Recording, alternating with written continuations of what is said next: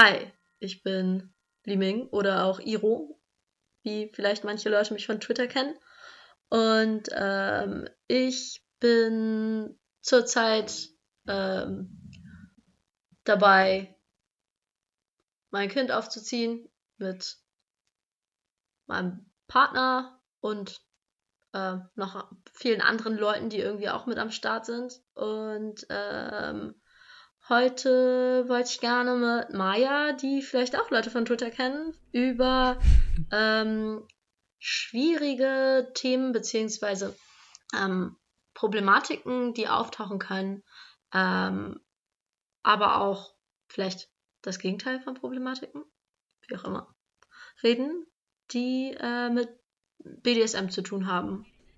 Ja, genau. Also dafür haben wir uns irgendwie gefunden. Also ich hatte gesehen, dass sich das Thema interessiert, äh, gerade nach diesem Taz-Artikel, der letztens äh, rumging und äh, wo einige Leute irgendwelche Texte rausgehauen haben. Und ähm, ja, es geht irgendwie so darum, mal darüber zu reden, über verschiedene Aspekte von BDSM und äh, welche Sachen wir daran ja, sinnvoll finden, mal drüber nachzudenken, mal drüber zu reflektieren, ähm, weil es immer einfach ist zu sagen, so ja, alles findet irgendwie im privaten Kontext äh, statt und ja, man muss sich gar nicht darüber Gedanken machen, weil es ja alles Privatvergnügen.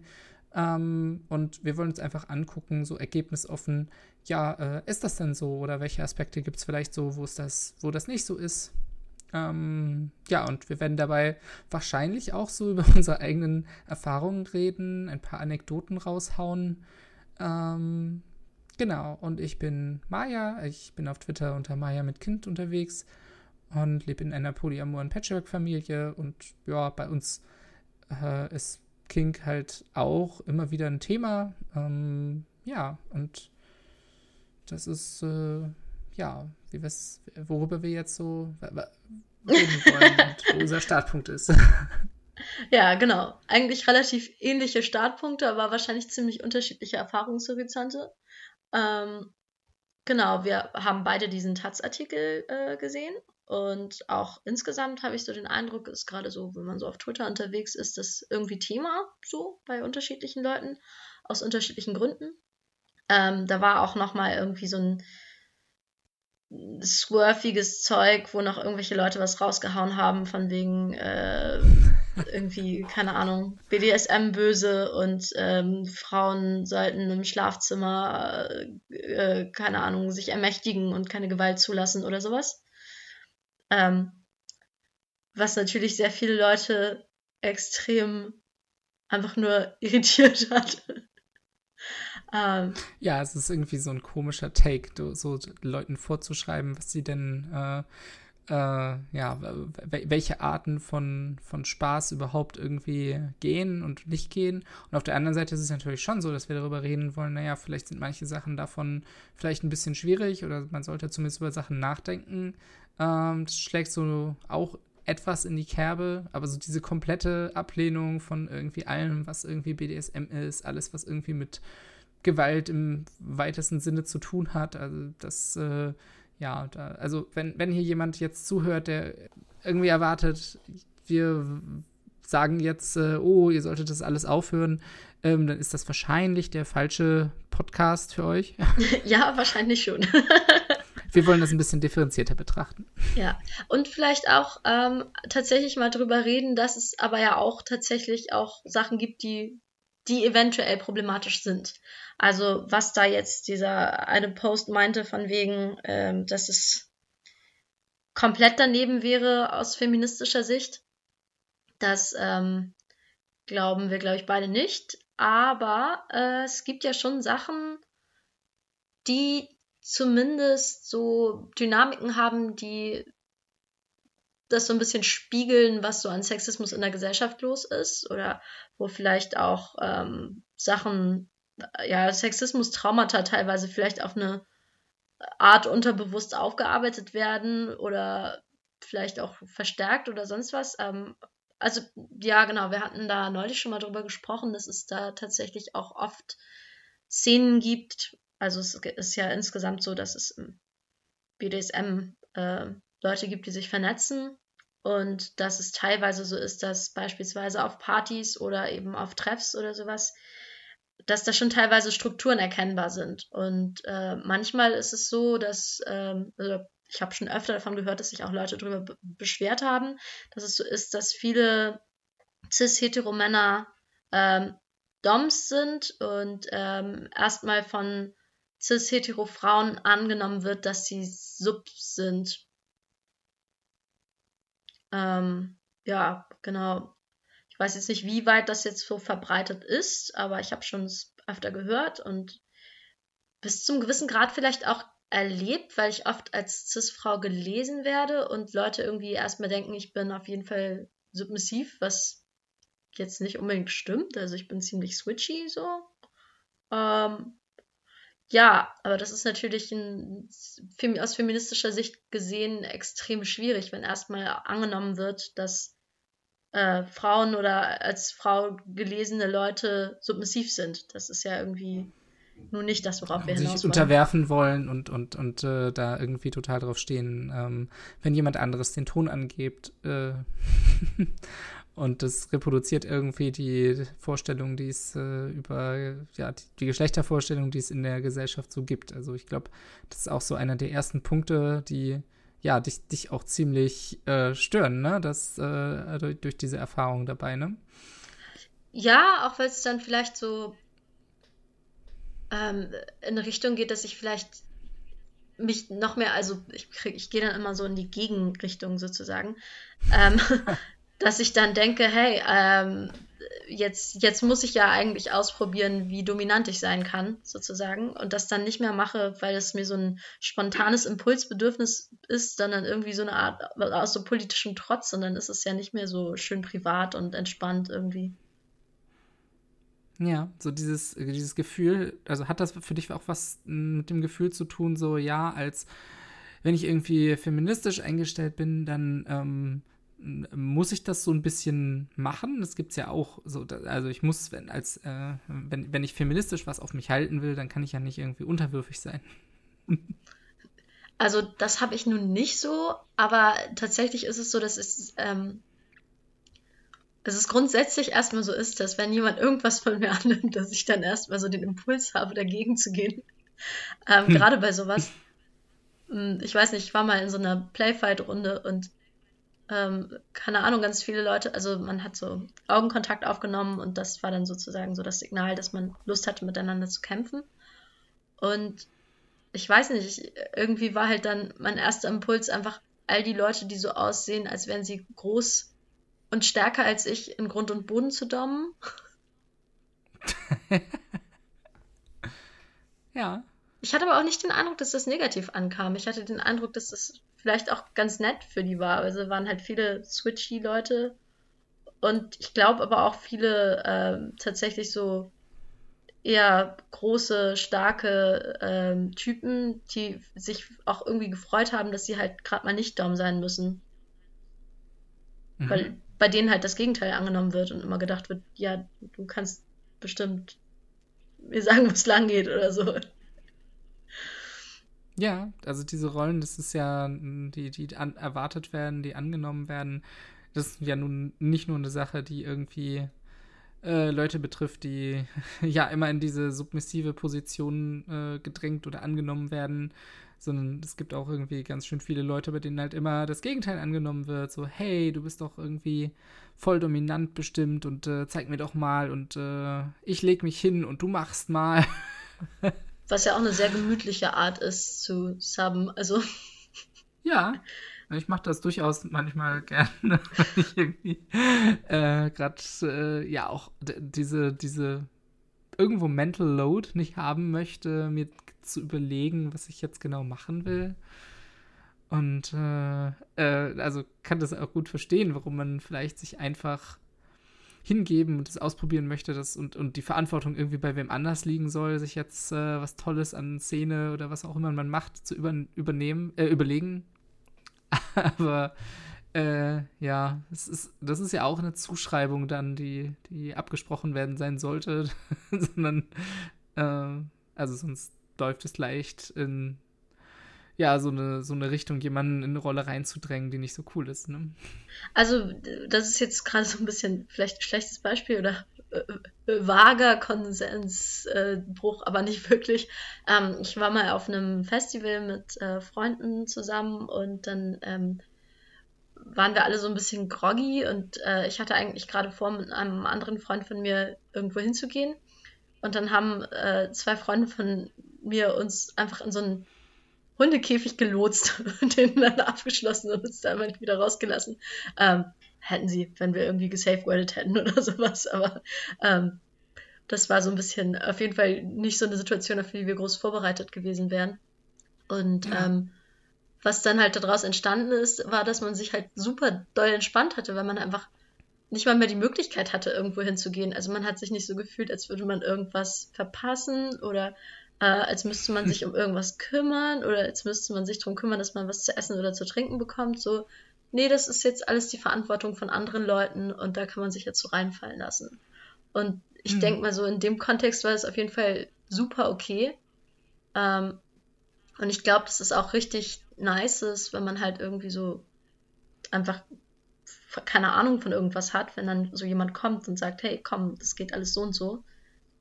Ähm, und ich sehe das halt auch erstmal so gar nicht groß sexistisch gegendert. So, ich glaube, dass das wahrscheinlich für alle entspannt ist, wenn ihn, also wenn, die, wenn man nicht selber total so, ähm, so drauf ist, dass man eben nur, dass einem nur Dom seinen Spaß macht. Ich glaube, dass es dann einem generell Spaß macht, Verantwortung abzugeben. Ja, oder auch weniger Optionen zu haben, äh, sich nicht dauernd entscheiden zu müssen, was ja auch irgendwie Energie kostet und äh, ja es nicht so ganz einfach macht, unbedingt äh, sich, sich irgendwie fallen zu lassen und äh, mal einfach was zu genießen und reinzufühlen. Ne? Wenn ich die ganze Zeit dabei bin, zu überlegen, so, oh, was wäre denn jetzt gut oder was will die andere Person eigentlich oder was will ich selber? ist ja auch nicht die einfachste Frage. Ja. Ja. Es gibt ja so zwei gut. ganz interessante Klischees, ähm, finde ich, so in, in so diesen weiß ich nicht, Küchentisch-psychologischen Analyse-Ding von BDSM-Dynamiken, wo immer so ähm, entweder jemand so das Gegenteil von dem ausleben möchte, was er so im, im, eigentlichen normalen Leben erlebt. Also so ein typisches Beispiel, so äh, heftiger Geschäftsmann will unbedingt voll dominiert werden, weil zu viel Verantwortung im alltäglichen Leben oder sowas. Ähm, hm beziehungsweise halt auch durch sowas wie so Fiction, wie halt zum Beispiel jetzt dieses unsäglich beknackte ähm, Fifty Shades of Grey, ähm, wo das dann halt alles zusammenkommt, also wo halt Leute irgendwie im normalen Leben super viel Entscheidungsgewalt haben und dann aber auch zusätzlich noch das eben auch als BDSM-Dynamik haben da ist es dann ja auch tatsächlich so, also ich weiß nicht, da muss man vielleicht auch mal drüber sprechen. Also so nervig es ist, immer über Fifty Shades of Grey zu reden. Ähm, aber da ist es jetzt zum Beispiel so, also ich habe es tatsächlich bis heute weder gelesen noch gesehen, sondern immer nur versucht zu lesen, dann war mir zu schlecht oder äh, Zusammenfassungen gesehen.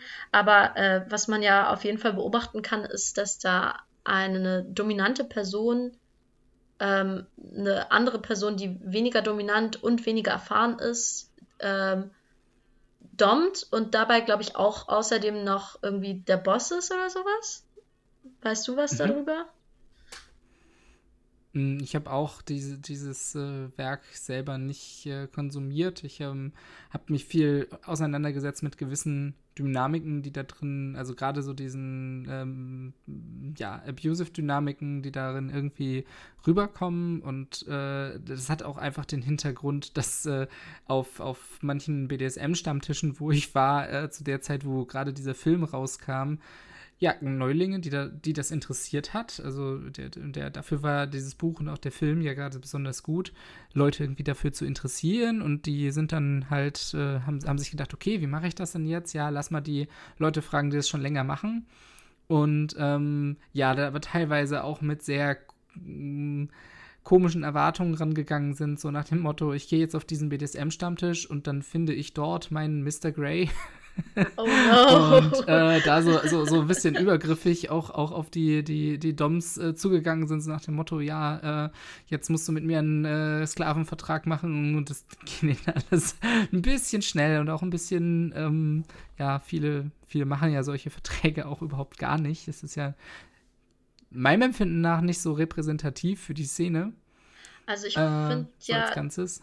Den Film ganz gut, also jetzt nicht, dass das irgendwie gut ist als Praktik, aber so ähm, von der Art, wie er einfach repräsentiert wird, wie BDSM funktioniert, finde ich den Film Secretary super. Ähm, hast du den Mhm. gesehen? Nee, tatsächlich noch nicht. Also der ist auf meiner Watchlist und wird mir immer wieder empfohlen. Und äh, ja, klingt irgendwie ziemlich nach so einem, ja, Kinky-Film, der Sachen darstellt auf eine Art und Weise, die, wo, wo sich halt Kinky-Leute wiederfinden, ne? Es ist halt so schön weird. Also es ist halt, alle sind so, alle sind so awkward.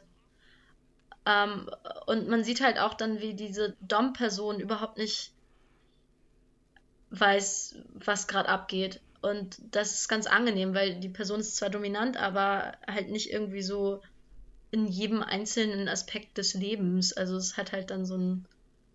Ich weiß nicht, also der Film hat natürlich auch super viel problematische Sachen und auch ähm, die Art, wie das da gemacht wird, ist so konsensmäßig ein bisschen problematisch. Ich meine, da ist es auch so, dass der Dom halt der Boss von der Sub ist und Mhm. ähm, ja, also eigentlich alles, was wir gerade an Negativen gelistet haben. ähm, aber der Erzählton, der trifft es einfach viel mehr. Also so dieses, diese völlige Planlosigkeit. Ähm, ich weiß nicht, also so, was du gerade meintest von wegen dieses, was wer für Verträge macht und so.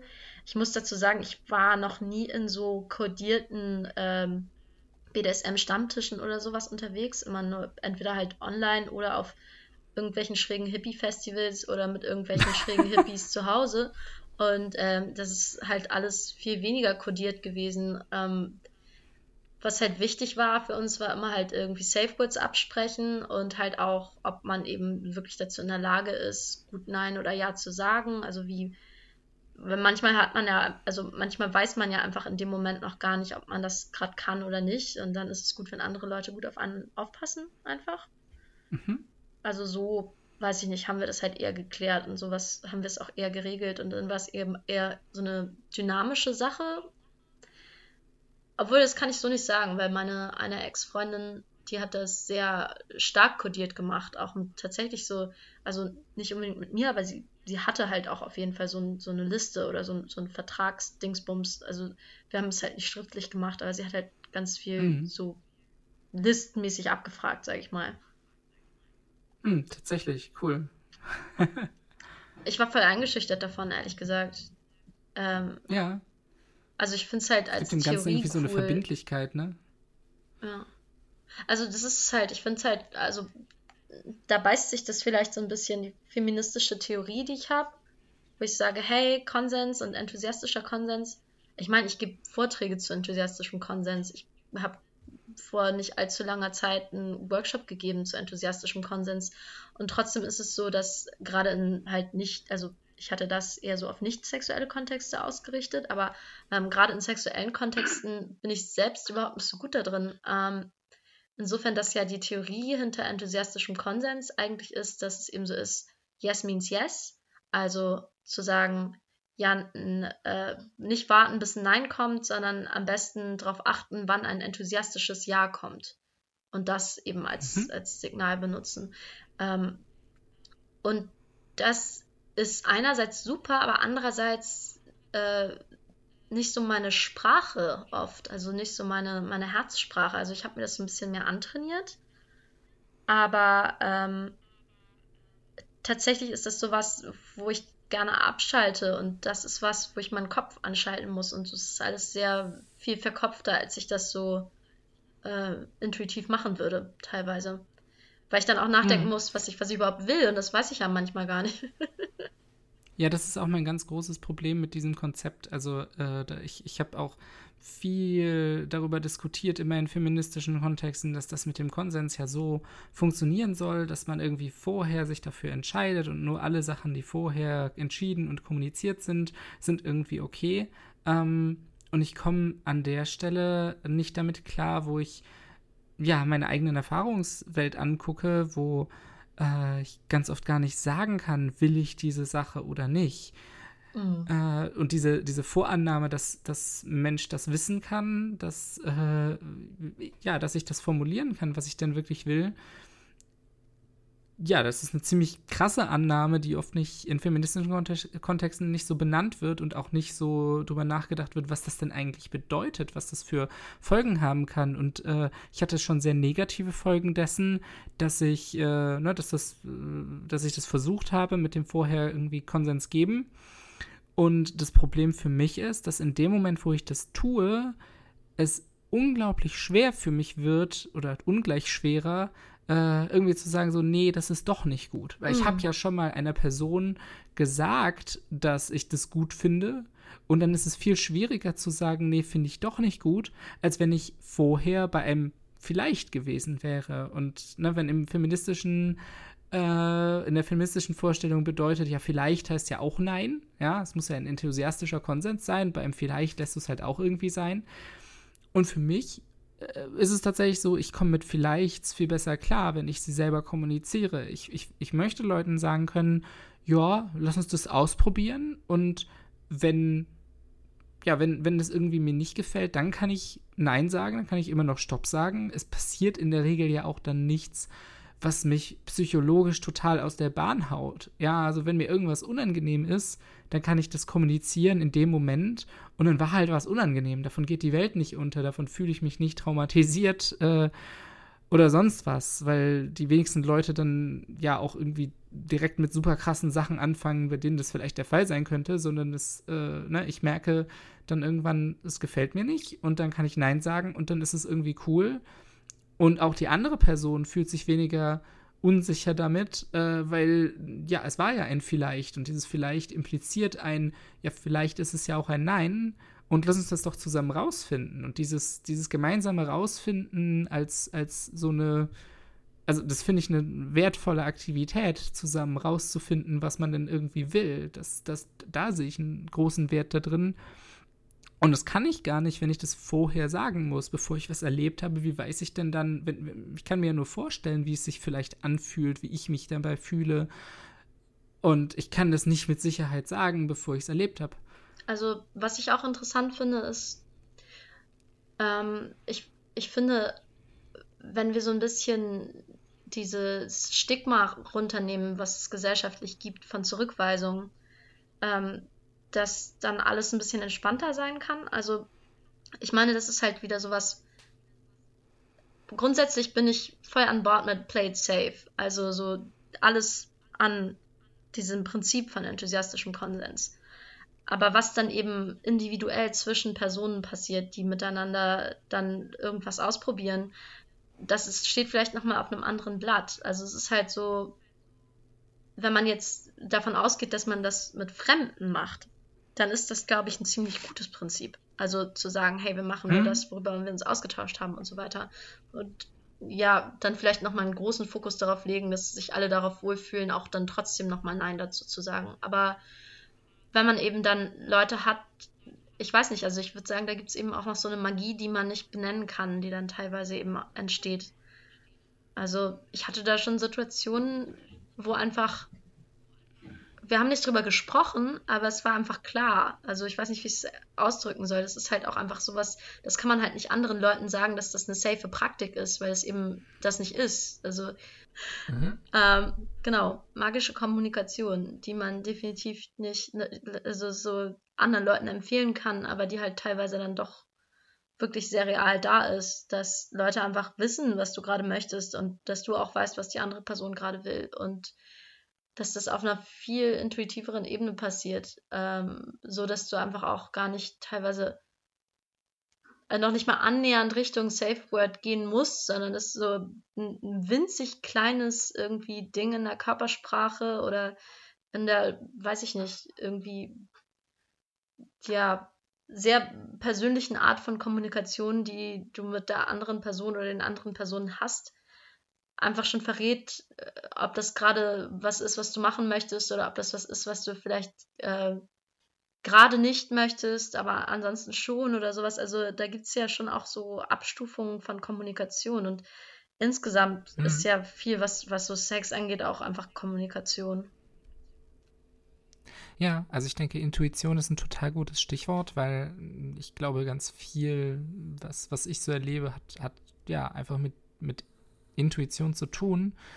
Und diese, diese ganzen Safeguards mit, mit Konsens und äh, Safe Words und was auch immer brauchst du halt für den Fall, dass diese Intuition, die liegt halt manchmal falsch. Das, das mhm. passiert, glaube ich, allen Leuten. Klar. Und die Frage ist dann halt, wie falsch liegt es, beziehungsweise wie ist dann der Umgang damit? Wie kannst du verhindern, dass du dadurch jemanden wirklich irgendwie doll verletzt? Ähm, aber manchmal ist es halt auch nicht schlimm, wenn die Intuition jetzt falsch war und äh, ja, so, so äh, Zumindest wenn du mit Leuten das machst, die auch kommunizieren können in der Situation selbst, wenn was irgendwie gerade nicht passt, wenn, wenn du dich da geirrt hast.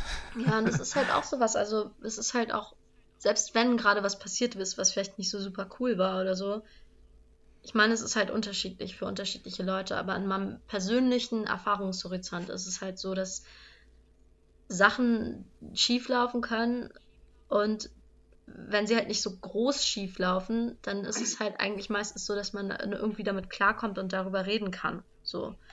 Und hm. dass es dann halt, ja, trotzdem eben weitergeht zwischen einem oder vielleicht, dass sich dann das irgendwie fast verändert oder sowas, aber dass es halt alles sehr shifty und offen ist und eben nicht sowas, was man eben im Vorhinein unbedingt klären kann, tatsächlich.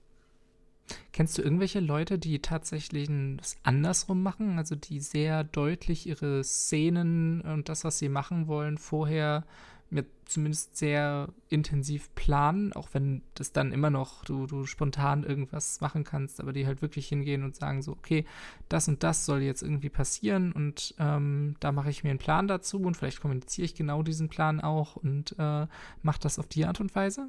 Ähm, ja, ich kenne eine Person, die das so macht. Ähm, ja, aber ich denke, aber die Person hat das, glaube ich, auch mal professionell gemacht und ich glaube, da ist es natürlich irgendwie hm. sehr sinnvoll, so einen Plan zu haben. Und ich denke ja. mal, wenn einem das halt viel Spaß macht, das dann eben auch so weiter durchzuziehen und so, dann finde ich das auch richtig gut. Also ich glaube halt auch, sowas kann eben ganz schön sein, wenn man eben das, wenn, wenn es einem ein gutes Gefühl gibt und man sich dadurch safer fühlt. Ich glaube halt, es gibt keine keine äh, für alles Lösung dafür. Oder es gibt vielleicht so eine Art, ähm, so, eine, so eine Art Minimum an äh, Kommunikationsdings, was man machen kann, wenn man safe gehen möchte, dass man das richtig macht mit Leuten, die man noch nicht kennt oder sowas. Also, mhm. das ist vielleicht sowas, was, was so ein, also enthusiastischer Konsens ist vielleicht was, was gut ist, wenn man sich eben darauf äh, einigen möchte, etwas so zu machen, dass man auf gar keinen Fall irgendwas falsch macht. Auf eine Art. Ja, ich meine, enthusiastischer Konsens kann ja auch ein, ein enthusiastischer Metakonsens, kenne ich da als Begriff dafür. Also, dass mhm. ich vorab sage, hey, ähm, für mich funktioniert das total gut, dass ich, ähm, dass du einfach erstmal Dinge mit mir machst und ich traue mir selber zu und du kannst mir dabei äh, auch vertrauen, dass ich Bescheid sage, falls was nicht okay ist. Und ich gebe dir den Metakonsens erstmal Sachen, äh, ich gebe dir den Metakonsens erstmal Sachen auszuprobieren und ähm, einfach zu machen, äh, ohne dir dabei vorher Gedanken darüber machen zu müssen, ob das für mich okay ist. Mhm. Ähm, weil ich dir diesen Meta-Konsens gebe, ähm, ja, das, das halt auszuprobieren. Und ja. äh, ich habe damit besonders bei so, so Playpartys, wo ich ja Leute, die ich vorher noch nie getroffen habe, treffe, äh, kennenlerne und dann nur für diesen Abend äh, irgendwelche Sachen zusammen mache, äh, habe ich damit sehr gute Erfahrungen gemacht, dass, dass Leute auch ja das teilweise sehr cool finden, also es vielleicht auch gewöhnt sind, gerade in so diesen, wenn man, wenn man jetzt ähm, weniger auf so cis-hetero-Partys äh, äh, unterwegs ist, sondern mehr bei den queeren äh, Play-Partys äh, oder Sex-Partys, da können Leute relativ oft was damit auch anfangen und sagen dann so, ja, cool, okay, dann weiß ich bei dir Bescheid und ähm, dann, dann machen wir das jetzt so, probieren wir das jetzt so. Mhm. Und ja, gute Erfahrung damit.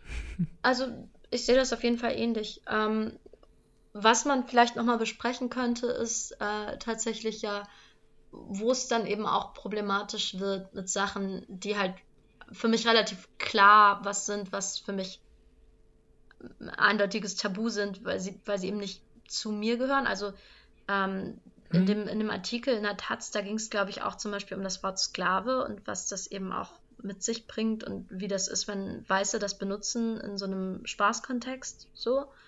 Mhm. Ähm, da weiß ich gar nicht so richtig, was ich dazu denke, weil, ähm, also auf eine Art ist es so, ich würde es gerade genau aus dem Grund nicht machen. Also ich selbst würde es nicht so benutzen, mhm. das Wort. Und finde das Wort auch genau deswegen irgendwie dann halt eher abturnt, weil das eben was ist, was ja vielleicht respektlos sein könnte, so. Ähm, mhm. Und würde dann auf was anderes ausweichen. Ähm, ja, zum Beispiel, welche, welche Worte kennst du da, die du benutzen würdest, so als, als Alternativvorschlag? Also ganz viel, was, was irgendwie so mit Besitz einhergeht tatsächlich, aber halt nicht Sklave ist, sondern halt so trotzdem dann zu sagen, halt, keine Ahnung, äh, halt so, weiß ich nicht, halt auf eine, auf eine andere Art zu sagen, so mein Besitzer, das ist halt definitiv dann so ein BDSM-Kontext-Ding, würde ich sagen. Mhm. Ähm, oder halt auch, also generell, um halt dieses Powerplay-Dings zu haben, ähm, denke ich, funktioniert es halt auch, wenn man Leute auf eine Art anspricht. Also ich weiß nicht, ich meine, es ist halt wieder so ein Ding, ich, ich spreche halt nur, ich kann halt nur für mich sprechen, was das Ganze angeht. Und ich finde halt schon, dass sich Leute kritisch Gedanken darüber machen sollten. Gleichzeitig finde ich aber auch, dass der ganze Diskurs über Sprache da ein bisschen hapert, weil, ähm, also ich meine, ich weiß nicht, da setze ich mich wahrscheinlich echt mit in die Nesseln, aber das Ding ist, dass ich tatsächlich Sprache auf eine Art benutze, bei der ich versuche, dass alle Leute, die von meiner Sprache erreicht werden, äh, nicht von ihr verletzt werden. Das heißt, ich, ich versuche zum Beispiel auf Twitter ähm, vernünftig zu gendern und so weiter und so fort. Ähm, also im Sinne von Verben und, und äh, was nicht noch alles. Ähm, ich würde auf jeden Fall sowieso niemals jemanden falsch gendern, wenn die Person mir gesagt hat, wie sie gegendert werden möchte. Ähm, aber so Sachen wie LeserInnen und so weiter und so fort das mhm. benutze mhm. ich sehr abhängig vom Kontext. Ich ähm, bin da krass am, am, am Switchen, was das angeht. Also wenn ich mit jemandem spreche, wo ich denke, ah ja, das ist, ist wahrscheinlich die beste Art, mit dir zu kommunizieren, dann, dann sage ich LeserInnen und, und spreche auch so, aber das mache ich halt nicht 24-7 und ich finde es halt auch bis zum gewissen Grad irgendwie halt nett, aber optional, weil ähm, unsere ganze Sprache auf so viel Sexismus und Rassismus aufgebaut ist, dass es eben so ist, dass dass es gut ist, auf Leute Rücksicht zu nehmen, die irgendetwas stört. Oder sich darüber immer bewusster zu werden, wo irgendwas herkommt, so um dann eben auch die bewusste Entscheidung zu treffen, ob man das Wort benutzen möchte oder nicht. Ähm, aber ich glaube halt, dass wenn man das bis zum Ende durchführt, dass eben nicht mehr viel von unserer Sprache übrig bleibt. Ähm, und dass es dann eben so ist, dass, dass ich nicht anderen Leuten sagen möchte, wie sie Sprache benutzen, wenn niemand dabei ist, der äh, die das verletzen könnte so. Hm. Also den Aspekt, den ich auf jeden Fall sehe, ist, äh, dass diese, diese sprachlichen Sachen, da, da habe ich das Gefühl, es hat keinerlei Erfolg, wenn ich Leute dazu zwinge oder, oder, oder einen großen Druck mache, irgendwas auf eine bestimmte Art und Weise auszudrücken, ähm, weil das diese krassen Abwehrreflexe irgendwie macht. Mhm. Und Leute dann umso mehr keine Lust dazu haben, das zu tun aber Leute davon zu überzeugen, und deswegen habe ich dich eben auch so nach Alternativworten äh, gefragt, weil ich glaube, was Leuten eigentlich das Bedürfnis ist, ist irgendeine Machtdynamik in dem Moment auszudrücken sprachlich und das ist ihnen wichtig und ihnen einfach ein Wort äh, zu sagen, so, nee, das, das geht nicht, das ist kein in dem Sinne konstruktiver Vorschlag, der, der sie so leicht davon überzeugen wird, dass das vielleicht nicht so cool ist. Ähm, und äh, auch selber bin ich schon oft in der Situation gewesen, dass ich so dachte, so, boah, ich würde total gerne so ein Wort benutzen, was so eine Machtdynamik ausdrückt. Aber, boah, alles, was ich finde, ist voll problematisch und scheiße und fühlt sich nicht richtig an und dann lasse ich es irgendwie lieber sein. Also ich habe das mhm. ähm, ich habe das teilweise bei, bei so Ansprachen, also wie spreche ich, äh, wenn ich selber gerade, also ich switche ja auch, aber ähm, wenn ich selber gerade in einer unterwürfigen Rolle bin, ähm, dann, dann gibt es ja manche Leute, die dann Leute so mit irgendwie äh, Herr oder Mistress oder ja, ja bei nicht-binären Personen wird es dann schon schwieriger, äh, da dann Ey, geeignet gegenderten Begriff schon. zu finden. Ja. Bitte ähm, was? Nicht-binäre Personen ähm, mit Sir oder Miss anreden geht halt nicht.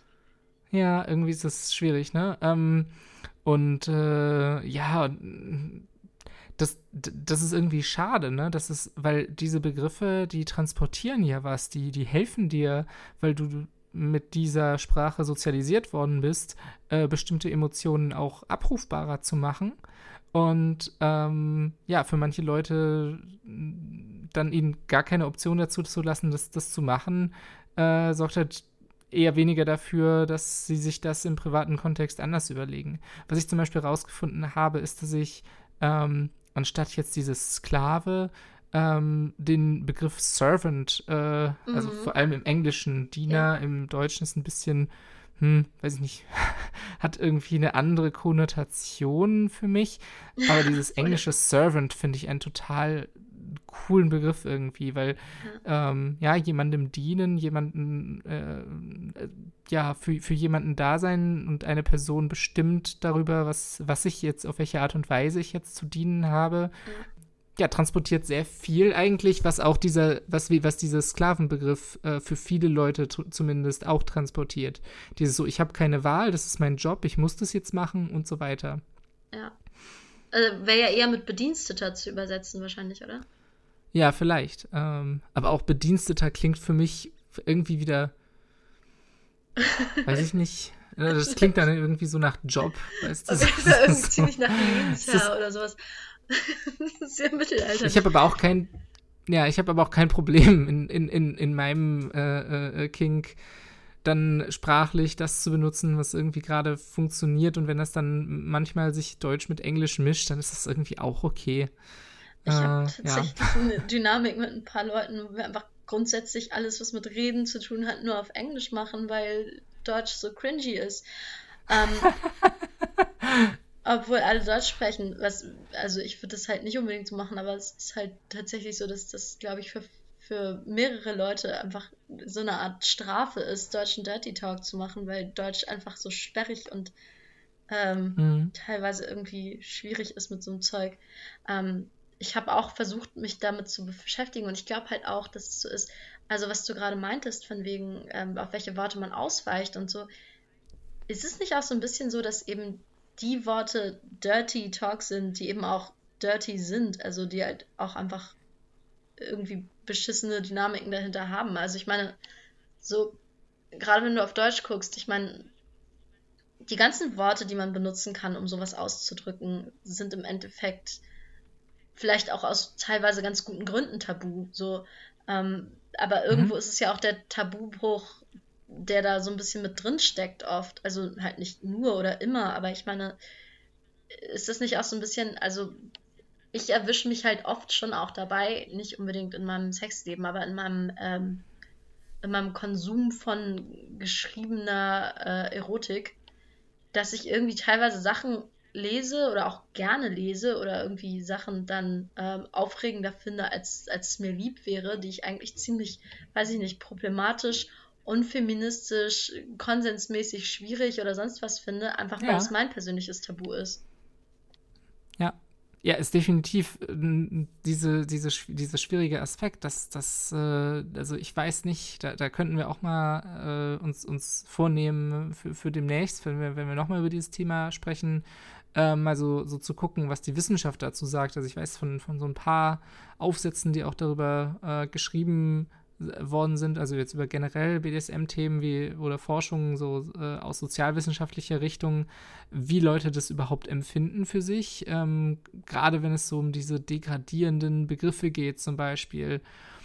Und dass irgendwie der, für, für, für viele Leute da ja auch das ist so der Knackpunkt. Ich möchte vielleicht in manchen Situationen ähm, genau, dass diese degradierenden Begriffe für mich verwendet werden, weil mich das total anmacht. Und dieses, das Anmachen hat was mit der, mit der irgendwo gesellschaftlichen Grenzüberschreitung zu tun, die ich in diesem privaten Kontext dann auslebe ähm, und wo, wo mir irgendwie ja gerade durch dieses Bewusstsein, dass ich das woanders nicht kann und woanders überhaupt auch gar nicht diese Gedanken, also gerade wenn es um, um Sachen geht, die vielleicht mich anmachen, die nicht mehr, äh, zumindest von der Fantasie her, gar nicht mehr äh, konsensuell sind. Ja, dass mich irgendwie, also ich meine, wie viele Leute ähm, gibt es, die, die gerade von, von, von der Beschäftigung damit, äh, dass irgendetwas nicht konsensuell ist, äh, irgendwelche, bis hin zu irgendwelchen Vergewaltigungsfantasien, ja, die davon echt angemacht werden und die, die sowas in ihrer Fantasie zumindest suchen und dann teilweise versuchen, sowas in Form von Rollenspielen äh, nachzubauen. Und äh, das ist natürlich, äh, anscheinend ist es irgendwie eine Sache, die Leute echt interessiert. Äh, und wie geht man damit um so? Ich meine, im Endeffekt ist es so, dass ich glaube, dass man auf die Art mit so gesellschaftlichen Traumata irgendwie ganz gut umgehen kann. Ich meine, wenn du halt das spielst, dann ist es halt nicht echt und dann ist da aber eigentlich Konsens und darum geht's ja. Also ich meine, wenn du halt irgendwie ja. Rapeplay machst, also ich habe das nie gemacht und ich glaube, das wäre nicht so mein Ding, aber ähm, so grundsätzlich, glaube ich, spielen viele Dynamiken da rein, dass man eben Sachen macht, die man normalerweise als, als degradierend oder verletzend empfindet, um ihnen auch irgendwo so ein bisschen den Schrecken zu nehmen, vielleicht teilweise. Also hm? nicht, nicht nur, ne? Also es ist sicherlich nicht das Einzige, aber ich glaube schon, dass es auch reinspielt, dass man eben was macht in einem safen Kontext und dadurch eben auch sich dann einer Situation ermächtigt, der man sich sonst vielleicht ausgeliefert fühlt oder sich vielleicht auch wappnet für solche Situationen, also dass ich irgendwie weiß, ich habe so eine Situation schon mal irgendwie durchdacht, erlebt, was auch immer. Ja. Und äh, ich jetzt kann mir, falls diese Situation real auftreten sollte, ähm, bin, bin ich nicht in der Schockstarre oder, oder kann gar nichts machen, sondern werde vielleicht handlungsfähiger, gerade weil ich dann auch den Unterschied sehen kann zu, wenn ich das äh, konsensuell mich da, dazu entscheide, äh, gegenüber, wenn jemand äh, tatsächlich mir gegenüber übergriffig wird. Also tatsächlich. Kann ich mir gut vorstellen. Äh, hatte ich die Situation, dass ich eben, ähm, als ich noch in Hildesheim gewohnt hatte, da gab es irgendwie, da hatte ich zwischendurch eine ganz unangenehme Situation mit so mehreren übergriffigen Nazis und ähm, da fühlte ich mich halt extrem machtlos, weil ich eben auch mein Kind dabei hatte und dann ist das eben auch eine richtige Scheißsituation. Oh, ähm, ja. Aber was man eben nicht machen kann, ist eben dann auch 24-7 Angst haben. Und dann habe ich halt irgendwie drüber nachgedacht, was, was mir das Gefühl gibt, einfach so powerful zu sein und durch die Welt zu gehen und eben keine Angst zu haben. Und was mir eben gut getan hat, war äh, teilweise eben das Kämpfen im BDSM-Kontext, aber auch einfach Boxen. Also, keine Ahnung, ich glaube halt nicht, dass es irgendwie groß was bringt, wenn da irgendwie, was weiß ich, mehrere Nazis stehen oder sowas. Also ich glaube nicht, dass ich mich da durchgeboxt kriege, aber einfach das Gefühl zu haben, dass ich mich theoretisch selbst verteidigen kann oder einfach das Gefühl, was einem das gibt, zu spüren, wozu der Körper in der Lage ist. So, das, das gibt mir schon ja. so ein Gefühl, dass ich eben meinen Alltag entspannt erleben kann, ohne die ganze Zeit so, so, äh, wie sagt man das, Chip on your shoulder, so sich so, äh, so fühlt, als müsste man die ganze Zeit sich, sich über die Schulter gucken, halt. Ja. Und ich glaube, wenn man halt da auch, also das ist schon auch gut, sich das zu erlauben, selbst wenn das dann teilweise eben problematisch ist auch. Und das mit, ja. dem, mit dem problematischen, also das Ding ist halt, ich finde halt, dass es eigentlich unproblematisch sollten, sollte, sowas zu machen, wenn eben niemand dabei zu Schaden kommt. Also ich meine, auf eine Art ist es eben so, dass, dass Leute da zu Schaden kommen, wenn sie das mitbekommen, wenn man eben beispielsweise diese Worte benutzt und das für andere Leute verletzend ist, mit eben Sklave oder sowas. Äh, und dann kriegt es halt jemand mit und sagt, hey, das ist äh, für mich aber ein, heftiges Thema und das kannst du nicht einfach so machen. So. Aber wenn es halt so ist, dass es halt die Leute, die das verletzt, nicht mitbekommen, dann ist es irgendwie bis zum gewissen Grad so, weiß ich nicht, dass man, ja, da unter Umständen vielleicht die Leute einfach machen lassen sollte, solange sie eben niemandem damit schaden. ich weiß nicht. ja, halt also ich glaube, diese, dieser Aspekt ist, ist in, insofern interessant. Also ich glaube, ähm, du hast total recht. Es, es macht einfach einen Unterschied, ob gerade andere was mitkriegen. In dem Fall wird es halt, also problematisch ist ja jetzt irgendwie schon so ein feministisches Lieblingswort, bei dem manchmal man nicht so ganz genau weiß, was bedeutet das denn jetzt eigentlich? Also bedeutet problematisch, ich darf das nicht oder bedeutet das, ich sollte da mehr drüber nachdenken oder bedeutet das, andere sollten es wenigstens nicht mitkriegen? Ähm, das ist je nach Kontext ja auch sehr unterschiedlich. Ja. Ähm, aber ich würde sagen, es, es, äh, es gibt einfach Sachen, die du machen kannst, die ähm, umstehende Leute, gerade wenn du auf einer öffentlichen Playparty bist oder so, äh, sehr stark irritieren und verletzen können. Also mein Lieblingsbeispiel sind dafür tatsächlich so, so Uniformfetische, weil ich halt oh, mehrere ja. Leute kenne, die durch zum Beispiel Polizeigewalt oder Gewalt von Nazis und so ähm, ja einfach wirklich psychologisch getriggert werden, ähm, von ja davon irgendwelche Leute in Un Uniformen zu sehen.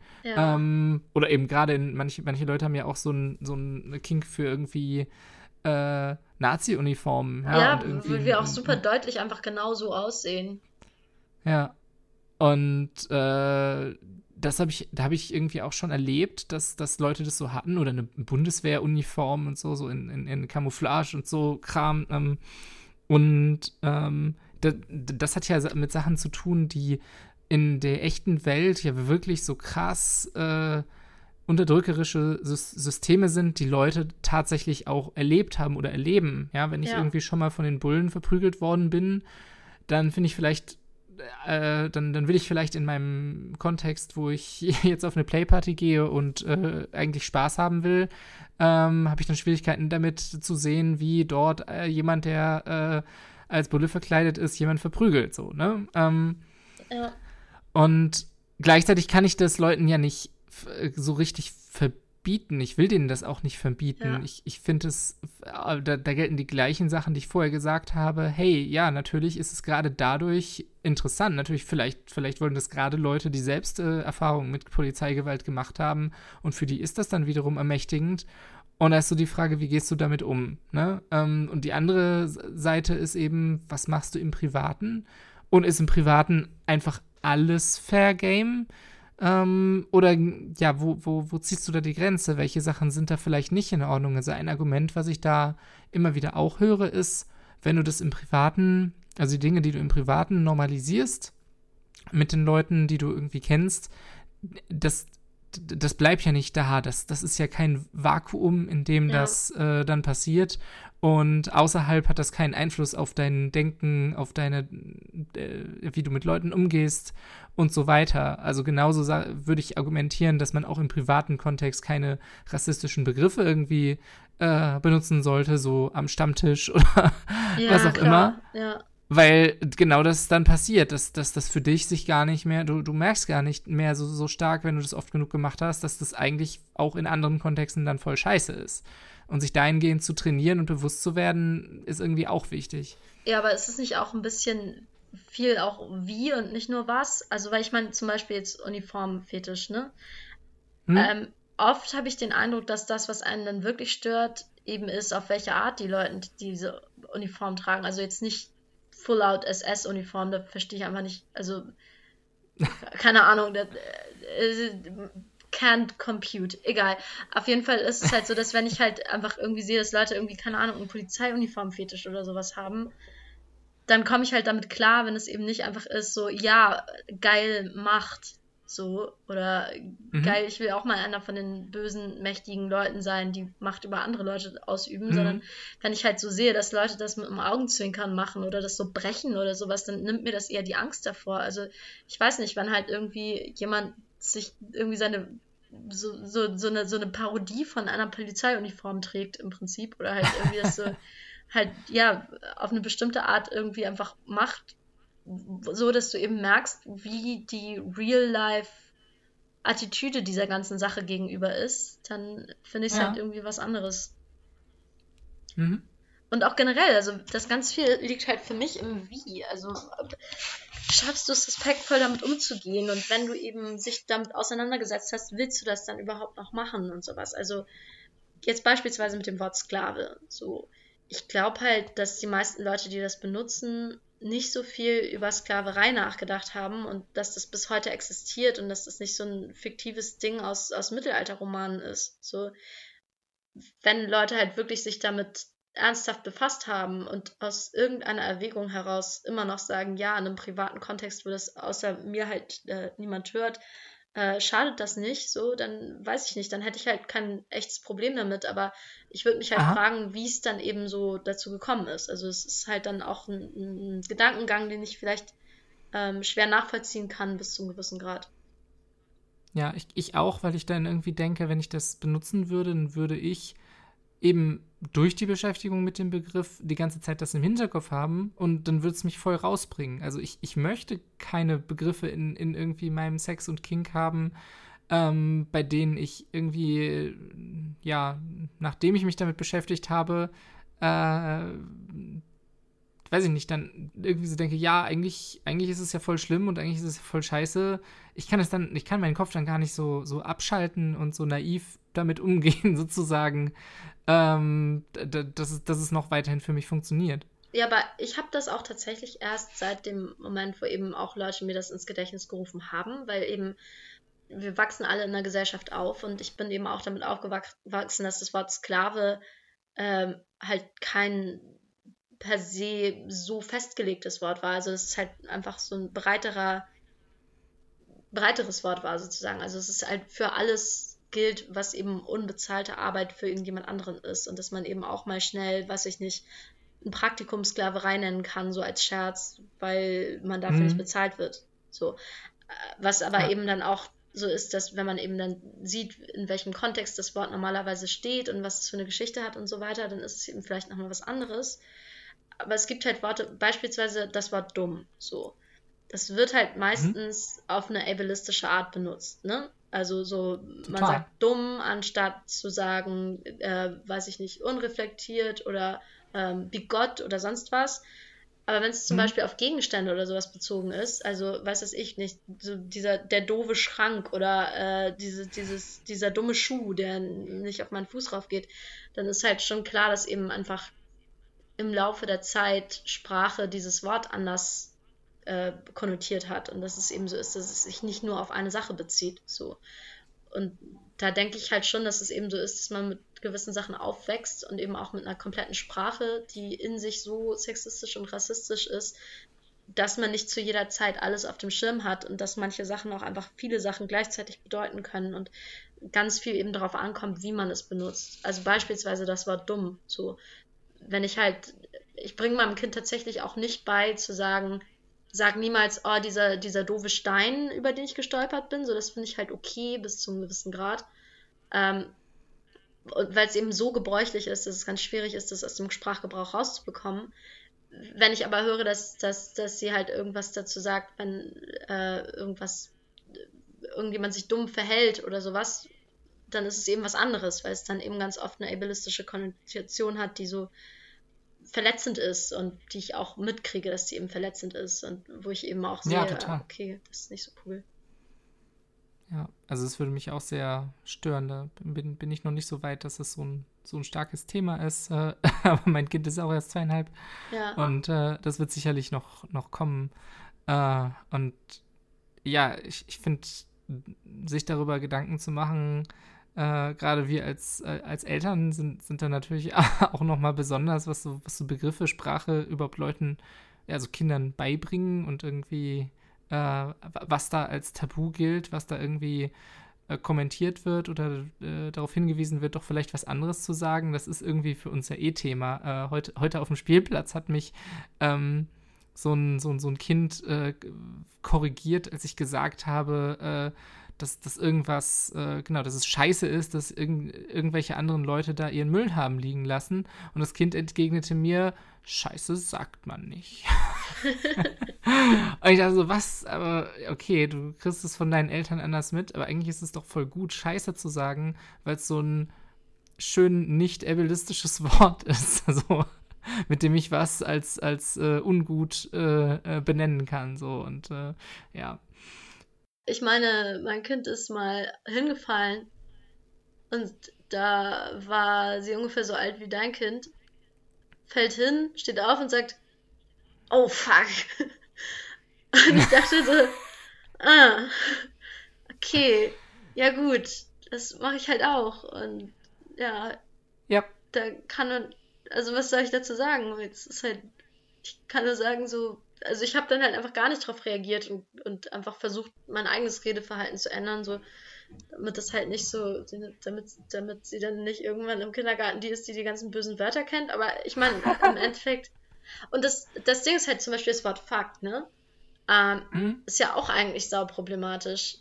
Also, ja, total. Ich meine, das ist halt, ich benutze es gerne, weil ich finde, dass es irgendwie eins von diesen Wörtern ist, die, die schon so, so ein Nonsense-Element drin haben. Weil es halt einfach so ist, dass das einfach überhaupt keinen Bezug mehr zu irgendwas hat. Also es kann halt alles Mögliche bedeuten.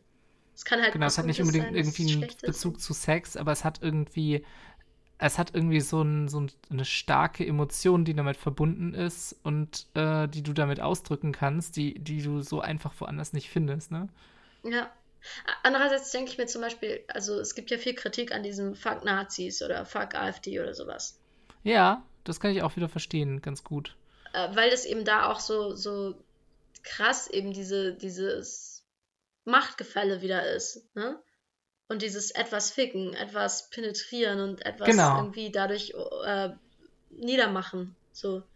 Ja, fuck aus als Ausruf ist irgendwie was so sehr anderes, als zu sagen, boah, ich, ich äh, fuck äh, so und so, fuck ja. diese Sache, fuck jene Sache, fuck jene Person. Ähm, ja, aber um dann ich so mein, zu meinen da sind wir eigentlich wieder beim Thema, weil da ist es nämlich so, dass eben dieses Fuck, dieses ganze Ficken, als so ein penetrierender Akt ähm, dem Penetrierenden Macht gibt und die Macht von der penetrierten Person wegnimmt. So.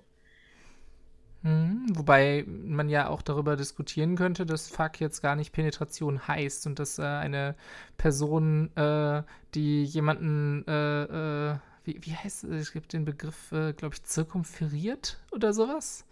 Äh, die jemanden umschließt und dafür ah. so, dass, dass, dass du damit genauso, äh, also würde ich aus meiner Erfahrung auch bestätigen, äh, dass es genauso, weiß ich nicht, kräftig, machtvoll, was auch immer sein kann. Ja, definitiv. Also das wollte ich auch nicht damit sagen, dass das wirklich so ist. Ich sage nur, dass es definitiv eben gesellschaftlich dieses Dings ist und ja, das stimmt. Also, dass daher auch dieses Fuck someone, so, dass es eben auch ganz oft genau in dem Kontext benutzt wird, so dieses making someone your bitch oder sowas. Also so dieses, ne, da, da gibt es ja ganz viel Sprache, die sich so darum dreht, eben jemanden äh, ja. sich zu unterwerfen und das auch auf eine, auf eine sexuelle Art zu machen. Und, und da spielt auf jeden Fall viel auch Sexismus rein. Und genau die Sprache ist aber eben auch oft die, die in BDSM-Kontexten irgendwie funktioniert. Und tatsächlich ist es so, ich würde halt keine Sprache benutzen, die für jemand anderen verletzend ist.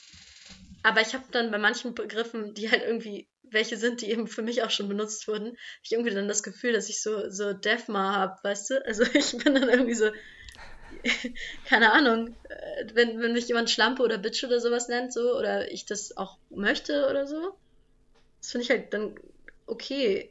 Also da, ja. da habe ich dann irgendwie so überhaupt keinen Gewissenskonflikt. Also, weil es für mich halt null unfeministisch ist oder sowas, sondern weil es mir eher, eher darum geht, dass es halt nicht irgendwie, es geht halt nicht um Feminismus, sondern es geht im Endeffekt eigentlich darum, ähm, dass ich niemanden verletzen möchte, aber dass ich halt das nicht verletzend finde und dass ich dann auch nicht verletzt davon bin, selbst wenn das gesellschaftlich vielleicht nicht so geil ist. Kind fängt jetzt auch gerade wieder an, ähm, sich zu melden. Und wir sind schon über eine Stunde sieben. über eine Stunde, ja. Ja, genau. Ähm, aber wenn wir zwischendurch was rausschneiden und sowas, sind wir wahrscheinlich bei weniger. ja, genau. Äh, genau. Wollen wir noch irgendwie ein, ein Schlusswort finden oder was, äh, was, was das irgendwie gut zusammenfasst? Oder was jetzt, äh, wir, haben, wir haben jetzt einfach mal etwas darüber geredet, was uns bei diesen Themen so beschäftigt, von äh, BDSM und dem Umgang mit Sprache haben wir ganz viel jetzt gehabt. Ähm, und äh, ja, wir haben einfach mal was aufgenommen. Das ist jetzt sehr unprofessionell und äh, wir machen das einfach mal und freuen uns sehr darüber, wenn Leute sich das gerne anhören und uns auch gern Feedback dazu geben. Und äh, ja, wenn ihr irgendwie äh, mich und, äh, und Iro vielleicht nochmal hören wollt, äh, wie wir über Kink oder andere Themen reden, dann ähm, ja, sagt uns auf jeden Fall Bescheid. Dann äh, das erhöht die Chance, dass wir das tatsächlich machen. Ich hatte auf jeden Fall viel Spaß jetzt. Äh, ja, äh, nette Abendgestaltung so. ja, ganz meine Meinung. Ich finde es auch, wir machen das einfach, ich finde, wir machen das einfach auf jeden Fall nochmal, weil es ist doch lustig und dann kann man sich hinterher mal anhören. Ja, keine Ahnung, was man so labert. ähm, bestimmt, bestimmt wollen andere Leute uns auch beim Reden hören und dann können wir uns vielleicht auch nochmal irgendwann mit anderen Leuten unterhalten, weil da wir das ja jetzt alles irgendwie online und per äh, WhatsApp-Anruf und sowas gestartet haben, könnte man theoretisch noch andere Leute in diese Konversation reinschalten. Ja, hätte ich auch Bock zu. Also so, right. ich glaube, das wird auch immer in interessanter, wenn man so einen Podcast mit noch äh, Leuten, die man einlädt, für irgendwie äh, einmal dabei, die, die zu einem Thema auch ihre Meinung abgeben. Ich denke, das skaliert auch. Ja. Yes. Ähm, lass es mal vornehmen. Also, wenn jemand, der von, von euch äh, jetzt äh, das Gefühl hat, so, boah, da habe ich noch ein Thema dazu, ähm, oder da möchte ich gerne mal mit euch zusammen das machen, dann meldet euch ähm, und äh, wir gucken mal, wo das hier so hinführt. Yes, also dann, gute Nacht. Ich gehe mal mein Kind betüdeln. ja. Okay, tschüss. Ciao.